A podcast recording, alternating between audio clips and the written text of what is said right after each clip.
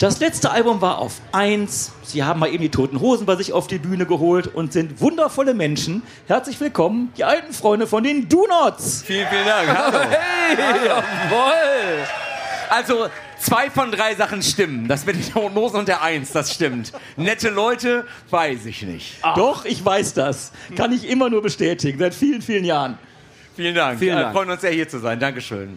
Ingo, du warst ja schon mal hier, hast, glaube ich, letztes Jahr hier Moderationen und Interviews für Wacken gemacht. Genau. Aber jetzt spielt ihr zum allerersten Mal hier. Was war denn da vorher los? Ja, ganz ehrlich, das ist ja immer wirklich echt so ein Bucketlist-Ding bei uns gewesen. Wir wollten eigentlich immer mal Wacken spielen. Wir sind aber jetzt natürlich nicht unbedingt die prädestinierteste Wackenband. Obwohl ich. Äh, unsere Garderobe ist schräg gegenüber von D-Side. Ich würde gleich nochmal zu Glenn Benton hin und würde fragen, hast du noch mal so umgedrehte Kreuztipps fürs Gesicht? So, ähm, Branding wohlgemerkt, Ja. ne? Branding. ja, ganz genau Nicht das. mit Edding? So sieht's nämlich aus. Ähm, nee, und wir wollten das einmal mal machen und jetzt ist es sich wirklich kurz vorm 30. Bandgeburtstag mal ausgegangen und das ist echt ganz toll für uns, weil, äh, weißt du, wir tingeln jetzt fast seit drei Dekaden durch die Gegend und dann hältst du quasi an jeder Gießkanne in der Republik mal an. Aber dieses Festival habe ich, wie du richtigerweise sagst, moderiert letztes Jahr, aber letzt, letztes Jahr das erste Mal auf den Holy Grounds und ich finde es einfach irre, weil dieses Festival kannst du den Leuten nicht erklären, wenn die nicht selbst da gewesen sind. Das ist wirklich eine Erfahrung hier. So. Und, es gibt große Biere. Ja, das, ja, ja, äh, irgendwann ist immer scheiße. Kam das denn durch deine Moderation, der Kontakt, dass du jetzt hier irgendwie gesagt hast, ich möchte auch spielen oder wie hat sich das ergeben? Du meinst, ich habe mich so reingeschlichen durch Ja, die so- so ein Hintertür mit bisschen, dem Pass ne? vom letzten Jahr, ne? Nee, in der Tat sind wir wirklich gefragt worden einfach, weil ähm, es gibt ja mittlerweile echt durchaus, man muss ja sagen, das Wacken ist, ist natürlich an vorderster Front ein Metal-Festival, aber nennen wir es einfach ein Sportgitarren-Festival und dann passt eine Punkband da eigentlich genauso gut rein. Ähm, denn ich habe da echt letzte Nacht ich, äh, in der Koje im Bus drüber nachgedacht. Eigentlich gibt es super viele Parallelen zwischen Metal und Punk. Ähm, so von der Art und Weise, was Darüber den denkst du Leuten- nachts in der Koje nach? Ich Du penn sollst ja nicht. pennen. Es Nee. gibt doch dieses Meme mit der Frau, er denkt bestimmt an eine andere. Und dann ist das Bild mit Ingo. Hör mal, Metal Ja. und Punk. Das sind doch Parallelen, Nein, das weißt ist- du, im Bus. Das ist senile Bettflucht im Nightliner.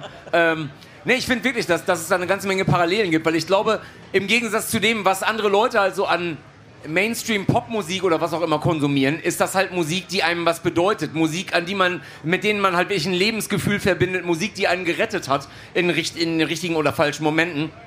Und ich glaube, darauf kann sich, glaube ich, jeder einigen. Jeder wird irgendwie eine Story haben, der auf diesem Festival ist, äh, der weiß, warum harte Musik für ihn wichtig, lebenswichtig ist. So. Ja, wobei dieses Punk-Label ist mir auch viel zu eindimensional bei euch. Also ihr habt ja auch eine sehr bewegte Geschichte. Ihr habt ja früher schon von Twisted Sister We're Not Gonna Take It gecovert. Ihr habt totale Metal-Wurzeln. Du hast ja noch deine Radioshow bei, bei Radio Bob, wo noch ganz viele andere Sachen gespielt werden, mit Hardcore, was weiß ich was. Death Metal zum Teil. Es ist ja also wirklich ein, ein, ein Potpourri äh, des guten Geschmacks. Schön. Von daher, da wir gerade noch mal Twisted Sister hatten, erzählt doch mal, was sind eure Metal-Wurzeln, die euch hier für Wacken befähigen?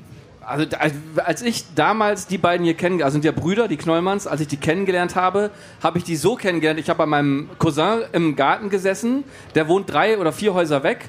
Und es kam so laute Metal-Musik von irgendwoher und ich war so, wo ist das? Ich muss da hin. So. Und bin halt einfach hingelaufen und habe angeklingelt, bis sie mich mal irgendwann gehört haben und habe gesagt, wer, was seid ihr für Typen, was hört ihr für Mucke? Ich will mitmachen. So. Und da war also da war der Band schon einfach da, so zwischen uns. Und da haben wir eigentlich nur, ich weiß gar nicht, was habt ihr damals alles gehört? Halloween? Ja, genau. Also ne, natürlich das klassische Zeug. Also äh, sagen wir Halloween, Tankard, Sodom, so solche Geschichten, aber auch super geile. Also wir haben ein Riesenherz für so Ballermucke. Also ähm, Carcass, Entombed. Cannibal Corpse war da auch ganz vorne Ja, genau. Morbid Angel, die Altars of Madness ist eine ultra geile Platte und so.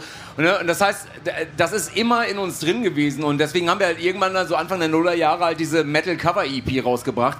Und haben wir, und zwar was ganz wichtig zu sagen, das ist keine Verballhornung von Metal. Also es gibt ja viele Bands, die sich dann Perücken aufziehen, so hahaha, ganz lustig. Metal ist nicht lustig, das ist wichtig für Leute und das sollte man auch wirklich mit Samthandschuhen anfassen. So, ne?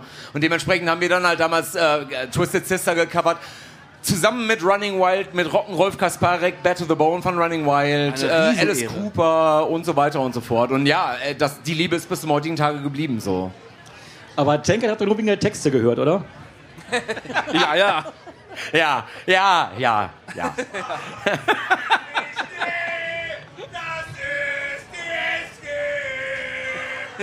ja, so. Genau für solche Leute komme ich aufs Wacken. Schön. Hallo. Ihr seid ja sehr äh, DIY, ihr macht alles selber, eigenes Label, Booking und so.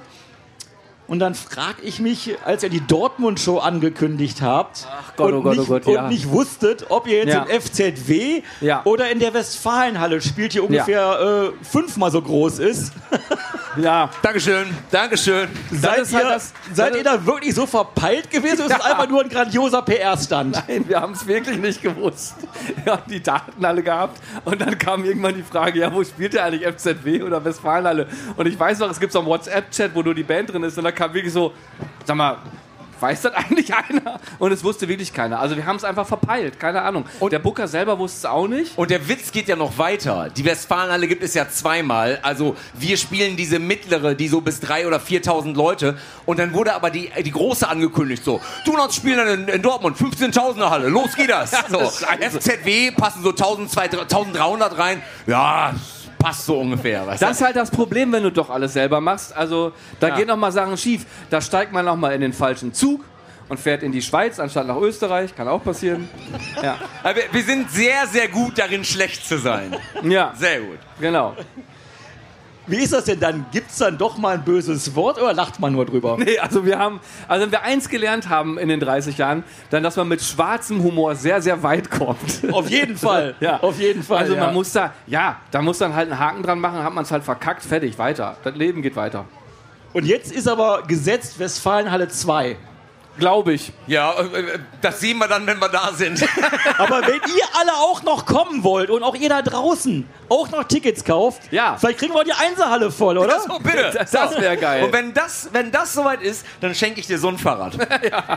Vor Zeugen. Weil dann Vor habe Zeugen. ich, dann hab ich nämlich keine anderen Probleme mehr, kann ich mal sagen. Euer letztes Album Heute ist ein guter Tag ist ja äh, von der gesamten Presse übergreifend aus allen äh, Richtungen her wirklich zu, völlig zu Recht auch abgefeiert worden und war die erste Nummer 1, ne? Ja, in der Jo. Tat. Das waren wirklich gut angelegte 20 Euro an die richtigen Pressestellen, damit da gute Worte verloren werden. Und es hat sich ausgezahlt. Das Album ist auf eins gegangen. Toi, toi, toi. Das kriegt nicht mal Dieter Bohlen. Applaus dafür, genau. danke, danke.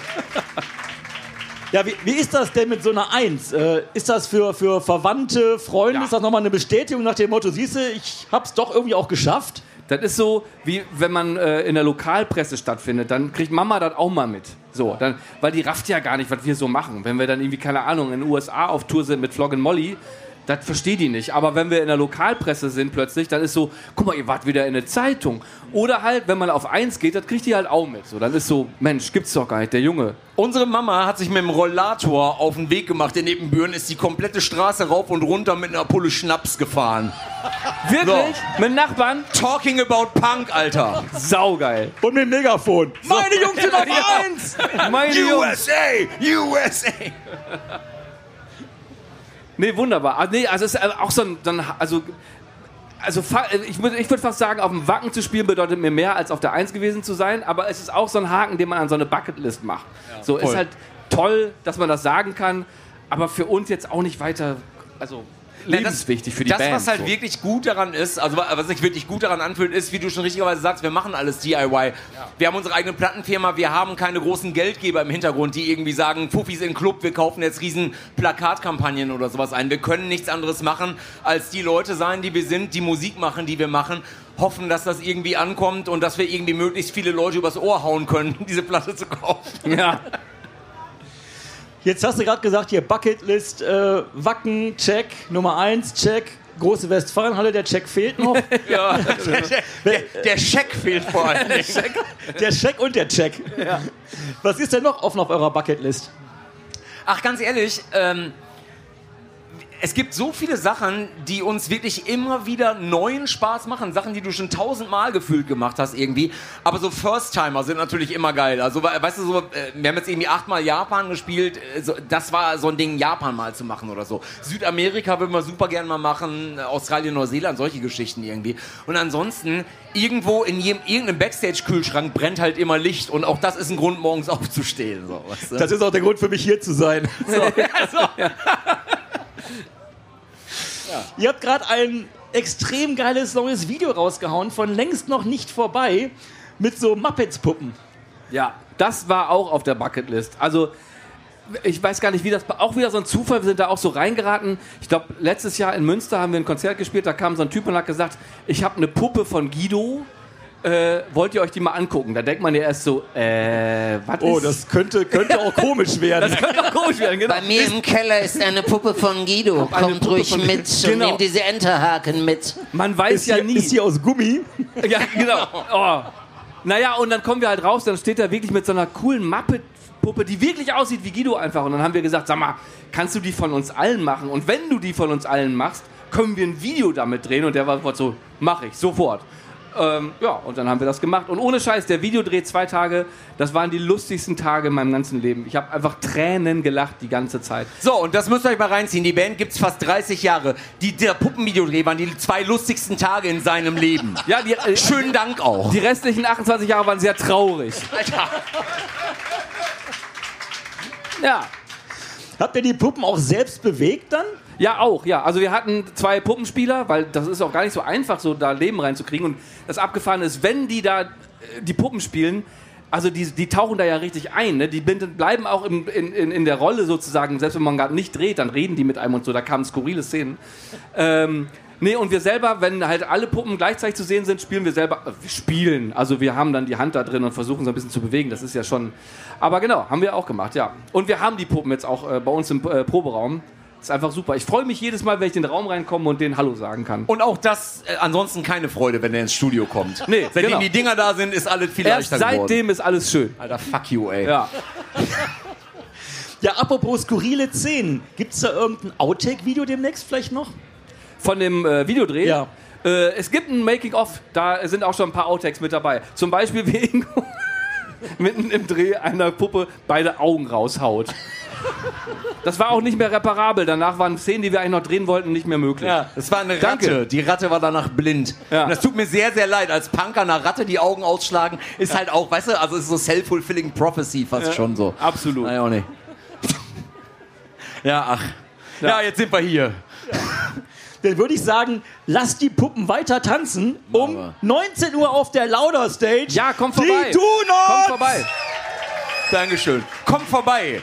Ich schlag auch niemandem die Augen aus. Vielleicht.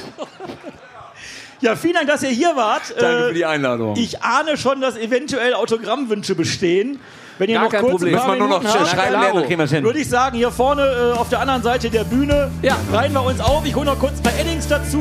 Super. Und dann könnt ihr die Jungs noch ein bisschen... Oh, da geht's aber schon richtig ab hier. Meine Nee, nee, Güte. die hauen ab, weil wir in die Richtung laufen. Behave.